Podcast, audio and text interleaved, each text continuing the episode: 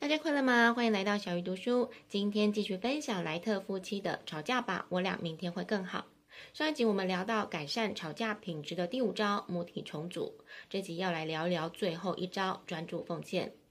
夫妻之间有时候因为某一些原因被迫绑在一起，像是小孩啊、宗教道德观、家庭压力等，这些可能让夫妻痛苦的相守。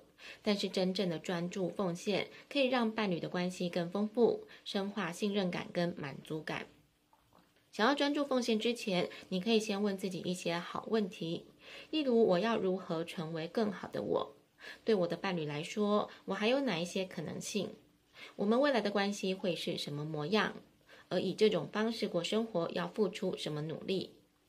专注奉献就是在思虑清楚的情况下做出决定。一个人跟伴侣的身份来决定自己要什么，一旦做出了决定，就全力以赴。所以专注奉献表示没有退出，没有一走了之，没有骑驴找马这种事。人常常会预留退路，因为害怕失去选择跟自由的权利。但事实上，只有切断退路，专心的面对我们的恐惧跟渴望，才能带动一系列强化能量的行为，让我们不再怀疑，继续前进。另外，勾勒愿景也可以促进专注奉献。以我自己为例，我跟老公曾经一起勾勒出美好的一天。在这美好的一天里，我们会分别做些什么，会一起做一些什么，然后每天找时间一起看，或是各自观看。有了一个共同的目标，两个人就能一起朝目标迈进。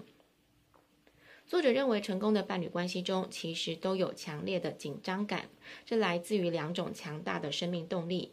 一种是希望彼此归属的引诱力，而另外一种则是想要独立自主的推动力。而伴侣之间会争吵，通常就是因为这两股动力，要么不是想要推开对方追求独立，不然就是借由不理性的尝试，希望可以让彼此更亲近。因此，如果我们可以调和这两股力量，让它同时发挥作用，就可以拥有满足的人生跟亲密的伴侣关系。想要有调和的能力，你必须强化自己的情绪成熟度。什么是情绪成熟度呢？就是你能够清楚知道自己的感觉、意识以及身体感受到的变化。你感受到自己是如何察觉深层的渴望。对于情感的觉知，可以启动你自我揭露，透过情感的表达来帮助你自我解放，也让你能够打破限制性的信念。关于这点，我自己也还在学习。我跟大多数的人一样，会尽力的把恐惧跟愤怒降到最低。我们花费了太多力气来压抑内心的感受，却没有学习如何认出它，并且表达出来，还可以从中学到教训。因为只有这么做，才能充分发挥恐惧跟愤怒的功能。因为情绪控管对亲密关系是非常重要的，因此作者提供了内外上下的四个面向。对内就是留意自己内在的变化以及有什么感受，了解当下的情绪，并且带入过去的经验，这有助于掌握内心的渴望。而对外就是要以从容、自在、负责任的态度表达情绪，让情绪得以完整的宣泄，但不是歇斯底里的胡乱发泄，而是以负责任的态度展开沟通，这样可以让你跟自己和伴侣更和谐的相处。对象是表达自己情绪，或是对他人表达时，可以多一些情感，多一些力道，这能帮助你更清楚的辨识，以及强化个人体验跟情绪的能力。